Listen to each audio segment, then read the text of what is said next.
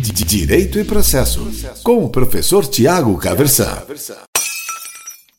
Hoje quero conversar com você sobre um livro fundamental, um livro muito, muito interessante para todo mundo que estuda direito. Eu li esse livro lá ainda em 2001, por indicação do professor Omar José Badawi, um grande pensador do direito, que foi meu professor lá na Universidade Estadual de Londrina. O caso dos exploradores de caverna do professor norte-americano Lon Filler. O Lon Filler, ele nasceu lá em 1902 nos Estados Unidos, ele faleceu lá em 1978 na Alemanha. Ele, ele foi professor em outras universidades antes, mas a partir da década de 1940 aí, ele começa a atuar como professor lá na Universidade de Harvard e a área dele é a filosofia do direito. E ele é apontado aí como um, um jus naturalista moderado. Ele é autor de uma série de livros importantes aí sobre as relações entre direito, moral e sociedade. E ele tem um livro que é apontado talvez como o mais importante dele, que é a moralidade do direito, tá certo? Mas aqui no Brasil, pelo menos, a obra mais famosa dele disparada é o caso dos exploradores de caverna, que é um livro assim bastante curto e que ele é lançado lá em, em 1949 como um material didático de introdução à argumentação jurídica e que traz algumas questões muito, muito, muito importantes mesmo. É, antes de prosseguir, eu queria até lembrar que o professor Lonfiller ele tem um outro caso também que é bastante interessante, é um livro curto também, também imaginado mais ou menos da mesma forma, como um material aí de de uso didático e que se chama O Caso dos Denunciantes Invejosos, que agora está traduzido para, para o português também, que é um outro livro muito interessante que você pode colocar aí na sua lista de leituras. Mas, assim, sem dúvida, o mais famoso é o caso dos exploradores de caverna, que realmente é, é muito, muito interessante. A versão que eu tenho do livro aqui é, até onde eu sei pelo menos, da primeira tradução dele para o português, é uma edição de 1976. Eu tenho em mãos uma reimpressão, a décima reimpressão, lá de 1999, da Sérgio Antônio Fabris, editor lá de Porto Alegre. Tá certo? É... E, e, é um livro aí que, sobre o qual a gente vai tratar um pouco, que é bastante interessante. O livro imagina um caso hipotético de que lá no ano de 4299 é, cinco pessoas, membros de uma sociedade de exploradores de, de caverna, é, teriam adentrado em uma caverna, ficaria no. E vejam, 4.200, o ano é 4.299. Tá certo? É um, um ponto distante no futuro. Né? É, e não se passa exatamente nos Estados Unidos, assim, chamam de Commonwealth o lugar, né?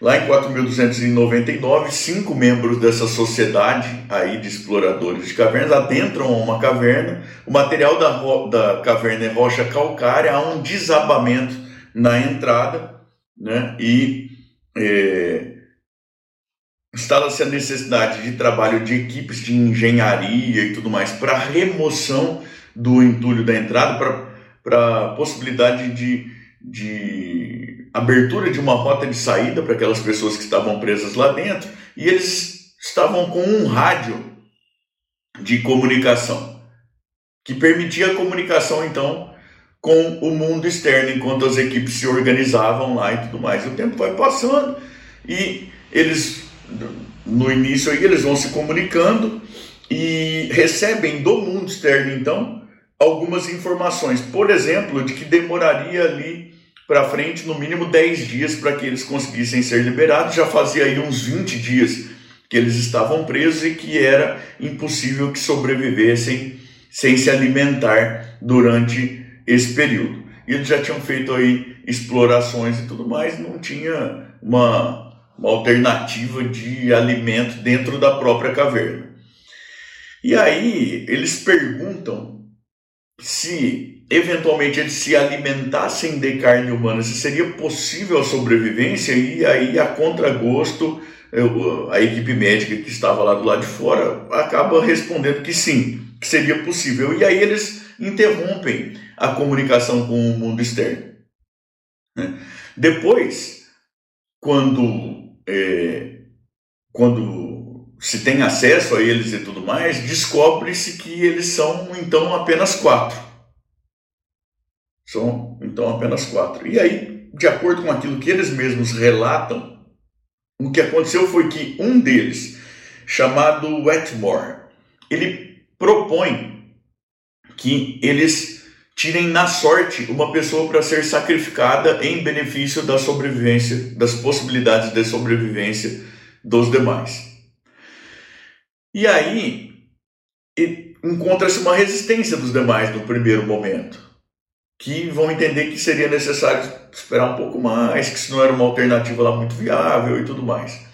E, e um problema de matemática, de qual a sistemática de tirar sorte que se deveria utilizar, esse tipo de coisa. Acontece que, antes de definirem que seria por meio do lançamento de dados, o Edmore fala que ele pensou melhor e que ele acha que, que o certo é esperar mais. Ele discorda. Os demais entendem que ele está rompendo um acordo a que eles tinham chegado, porque eles chegam a esse consenso, então, é, vamos tirar a sorte, então, vamos definir a sistemática. Mas tinham topado, vamos tirar a sorte. Os demais entendem que ele está rompendo um acordo que ele tinha feito, tiram a sorte pelos dados, alguém deles lança os dados pelo Wetmore e o Wetmore perde. E aí eles sacrificam Wetmore. E aí, o julgamento é o seguinte: eles foram condenados na primeira instância a serem executados pela forca. E aí tem um recurso. O livro, ele conta, ele é um, um apanhado, na realidade, dos votos dos julgadores nesse recurso, a começar pelo presidente da corte. E aí algumas questões interessantíssimas são levantadas. Por exemplo, seria aplicável a jurisdição naquelas condições? A autoridade jurisdicional do Estado, ela chegava até aqueles homens que estavam lá isolados naquela caverna, longe da possibilidade de atuação da polícia, por exemplo, e tudo mais? Isso é uma pergunta bastante interessante. O livro passa por essa reflexão. Seria legítimo que o judiciário decidisse sem grandes preocupações e deixasse o desfecho para outros poderes, transferisse a responsabilidade, por exemplo, porque no caso aqui havia uma possibilidade de que o presidente concedesse uma clemência presidencial ou então comutasse a pena. É legítimo que o judiciário julgue, esperando que a solução que eventualmente se desejaria seja tomada a posteriori por um outro poder ou não. E o livro até menciona que o presidente da ocasião era uma pessoa de idade avançada, de princípios bastante rígidos, posição bastante conservadora e tudo mais. Ah,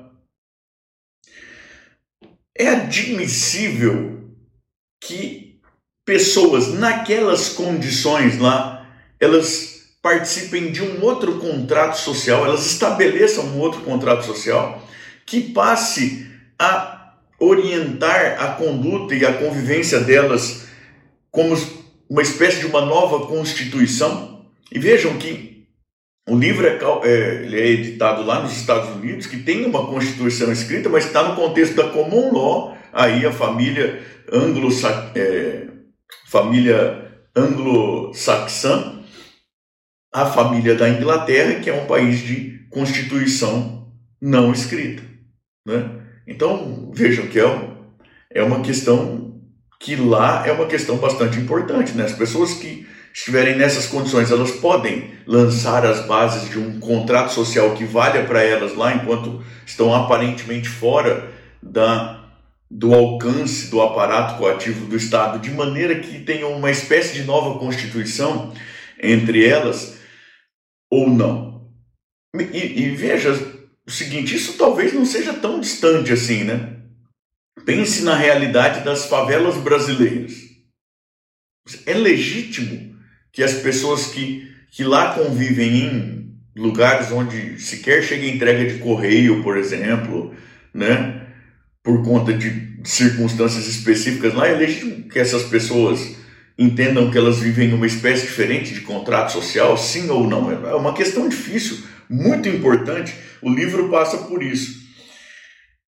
É possível que o magistrado prefira que o Ministério Público sequer tivesse uh, efetivado a, a, pronúncia dos acusados e o que o livro pelo menos chama lá de pronúncia, mas, é, mas é possível aqui trazendo para nossa conversa, é possível que o magistrado simplesmente prefira que o Ministério Público não tivesse feito a parte dele e que, portanto, se abstenha de julgar? É, é possível que, por uma questão de reserva pessoal, o, o magistrado que participa do jogo diga: Eu prefiro não julgar, porque é o que faz um dos, um dos magistrados do tribunal. Eu, diante de tudo que foi dito, eu prefiro nem opinar. Depois da complementação dos votos todos, é renovada a possibilidade dele. Olha, diante do que foi dito aqui, o que você. É renovada a sua oportunidade. Não, eu reforcei a minha convicção de que o melhor é que eu não opine.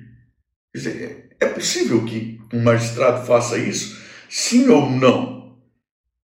Cabe ao Poder Judiciário o juízo de justiça ou injustiça das condutas das situações ou o Poder Judiciário aplica a norma conforme legislada? Cabe ao Poder Judiciário juízos de moralidade, também sim ou não? Essa é uma questão muito importante e a argumentação do livro passa por isso também. Quem governa os homens? As leis ou outros homens governam os homens. Essa é uma questão importante também, né? Nós temos um governo de pessoas ou um governo de instituições? Se tivermos um governo de instituições, que informa as instituições? São as normas ou são outras pessoas? Essas são questões extremamente relevantes que passam aí, inclusive, pelas relações entre direito e economia, tudo mais. E aqui uma última questão que eu pensei que é a seguinte: a opinião pública deve ser levada em conta no momento em que se profere decisões judiciais? O poder judiciário deve espelhar a opinião pública ou o poder judiciário tem uma função contra-majoritária de aplicação da lei, inclusive contra os, os anseios da opinião pública e de uma maioria de uma determinada ocasião possivelmente casual. Essa é uma questão muito importante também, o livro também passa por isso. E aí, eu gostaria de, de ir para os finalmente do vídeo, lendo um trechinho do final. Eu não vou contar qual é o resultado do julgamento para não estragar a sua leitura. Eu espero que você, com este vídeo, se anime mesmo a ler o livro. É, tenho aqui 75 páginas contando a parte introdutória e tudo mais. Então, é um livro curtinho, se pode fazer a leitura de maneira rápida, mas também você pode ir pensando suas próprias questões para refletir, para estuda, estudar melhor, para descobrir a sua própria posição. Afinal de contas, para você, para que, que serve o direito? É de suma importância que você pense sobre isso, para que você possa ter um, uma construção de coerência a partir daí em relação às demais coisas a respeito de que você for pensar.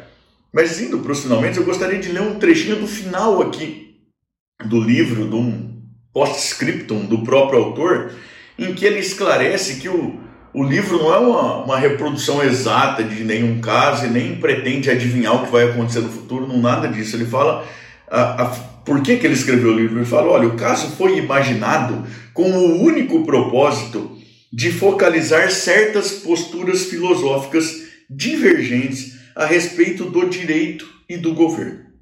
Posturas estas que são hoje ainda as mesmas que se agitavam nos dias de Platão e Aristóteles. E talvez elas continuem a apresentar-se mesmo depois que a nossa era tenha pronunciado o, a propósito a sua última palavra. Ou seja, as questões no fundo que nós nos colocamos aqui são aquelas questões que nós que já preocupavam os gregos. O autor fala, fala aqui do Péricles de Atenas também, do Platão, do Aristóteles. E diz ele: olha, muito provavelmente essas questões de direito, de governo, de justiça, de sociedade são questões que persistirão aí preocupando a humanidade, mesmo que a, que a era da organização das coisas como nós conhecemos já tenha passado. Direito e Processo, com o professor Tiago Caversan.